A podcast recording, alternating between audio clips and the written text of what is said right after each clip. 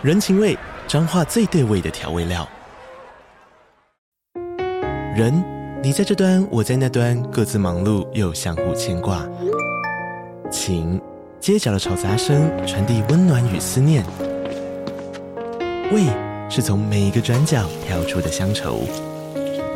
这里是彰化县政府 Pocket 节目《彰化早咖》，我是主持人内克。从彰化大小事各具特色到旅游攻略，透过轻松有趣的访谈，带着大家走进最在地的早咖。准备好了吗？彰化的故事，我们说给你听。以上为彰化县政府广告。Hello，大家好，欢迎收听用听的 F1。这集是前一周新闻八卦的一个简报。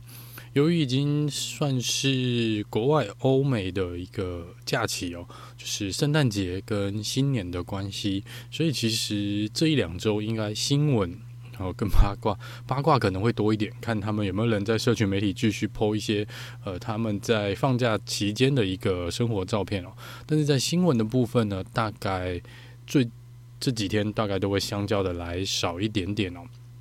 那上个礼拜呢，是有两个车队先宣布了，呃，他们明年的新车发表会哦，是 Sauber 车队跟 William 车队，他们都是定在明年的二月五号做新车发表。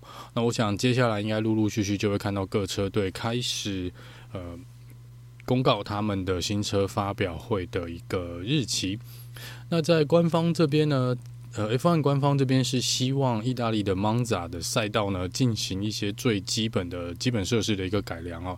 他们说这个赛道除了赛道本身以外，可能整个比赛场地的一些设施哦，呃，比如说像媒体室啊，或者是一些呃动线厕所之类的呃硬体设备呢，都需要做一些更新跟翻修哦，不然他们不排除把 Monza 从这个名单上面给拿掉哦。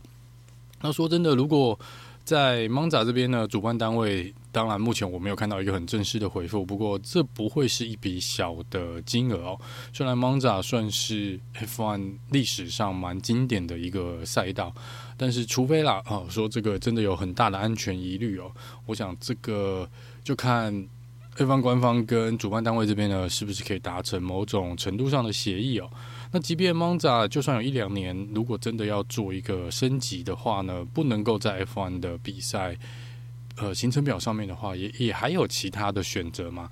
红军这边自己的算是主场的一个场地，有拿来做测试的场地。那么 Mugello 其实我觉得是一个蛮不错的一个赛道。Max Verstappen 也有在访问中多次的提到，如果真的要让他选一个赛道回归的话呢，他会希望是红军的。呃，这个测试赛道来做一个回归哦，所以我们到时候来看看。呃，我是希望芒扎留下来啦。我觉得意大利的这两个赛道应该都还不错，是比起蛮多赛道来说，我觉得是蛮值得放在 F1 的赛程表上面的。那另外一个是，同时在聊芒扎的事情的时候，在 F 呃 F1 官方的算是呃老大这个 dominically 也有稍微提到 Michael Schumacher 的一个状况哦。那我想，车神迈克尔舒马克已经昏迷了蛮长一段时间哦。这个部分呢，一直其实基于对于家人隐私的一个考量哦，是没有太多的新闻媒体去打扰家人跟呃探查迈克尔舒马克现在健康的一个状况。但其实如果有 follow 这整个新闻跟他受伤一个经过的话呢，在当时他是因为滑雪撞到了呃头部这边哦。所以其实这光当下听起来呢，就已经是觉得这是蛮怎么讲呢？就是昏迷呃，在醒来的几率，当时就已经说可能不是那么的高。那最近的一些不管是 John Todd 或是 Dominic Kelly 他们说提出的一个算是更新来说呢，并不是往，并不是太好的一个消息哦。我想对车迷朋友来说，那基本上他们都是去稍微的聊到，呃，Michael Schumacher 已经不是。这个人已经不是原本的那个人哦。我想你可以，呃，即便他或许是有处于一个苏醒的状态呢，他可能呃，不管是记忆也好啦，或是呃反应也好，都跟从前完全不太一样哦。那多米尼卡里这边是有讲了，这是即便是你最大的劲敌，你也不希望这类的事情发生在他的身上哦。那我想这个呢，就还是希望迈克舒马可能够有朝一日呢，我可以看他呃在。也不能说完全康复。我觉得这个康复真的机会也不大，但我还是希望能够看到一些好消息哦。哦，这个是对。我想，蛮多车迷跟他自己的家人呢，都会是一个蛮振奋人心的消息。但目前看起来呢，这个状况就还是呃维持过去几年的一个状况哦。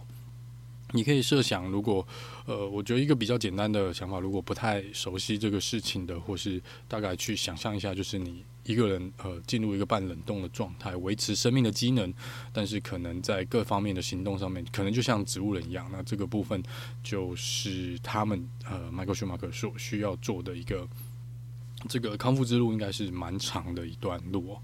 好，那这是在迈克尔舒马克的部分。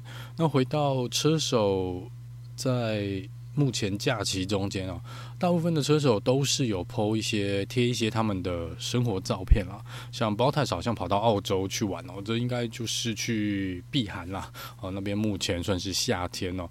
我们看到 Louis Hamilton 去跳伞，然后呃 Sherlock 和好像是有在家贴了一张类似看书的一个照片哦。然后 Sergio Perez 也是跟。呃，他的家人在一起。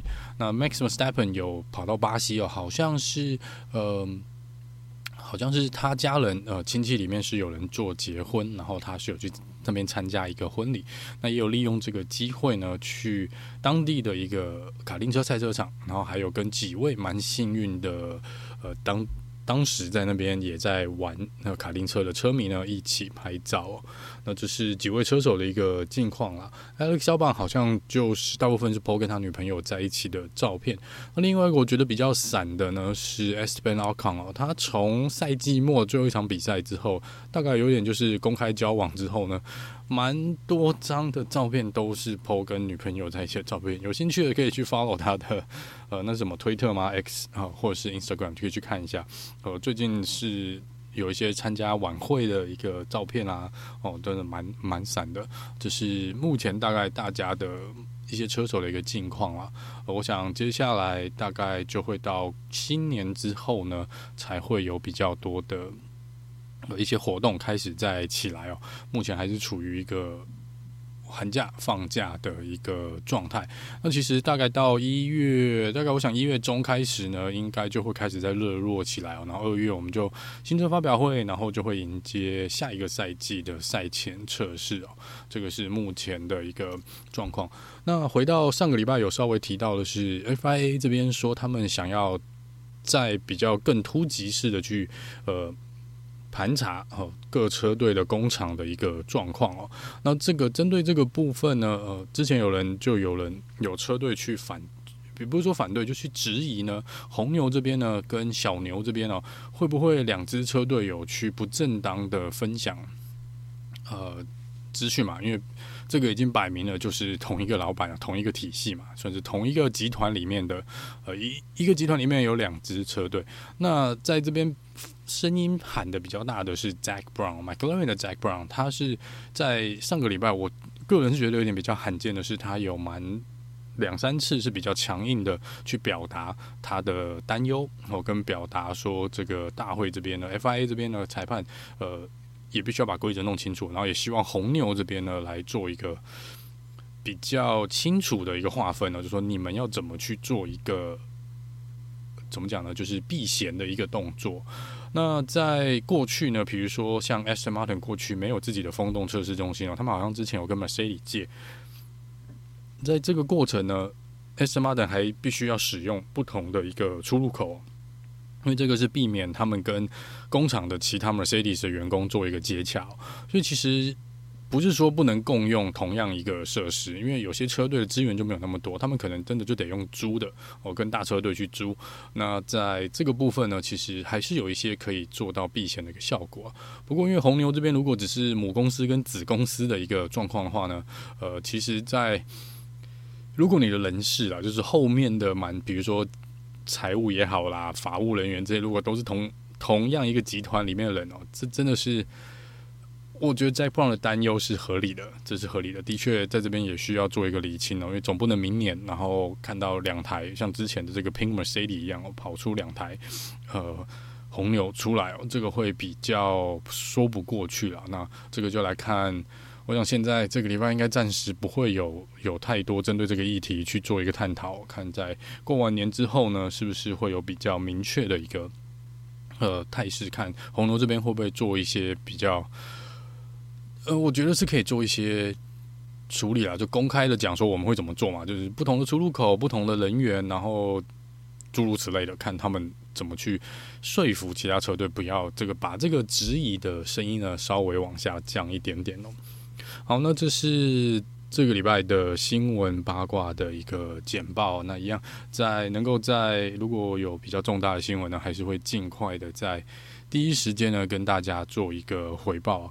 不过看起来呢，我应该是要忙到 忙到跨年了。这个案子的部分呢，我个人在工作上面是可能业务上面做的比较啊、业务量比较大一点，所以未来的几天呢，如果没有在社团这边啊，社群这边做更新的话呢，还请见谅哦，因为时间上面会比较紧凑一点点啦。那当然是如果能够呃重大新闻，还是会尽量找时间呢跟大家做一个告知。那我们就下次见喽，拜拜。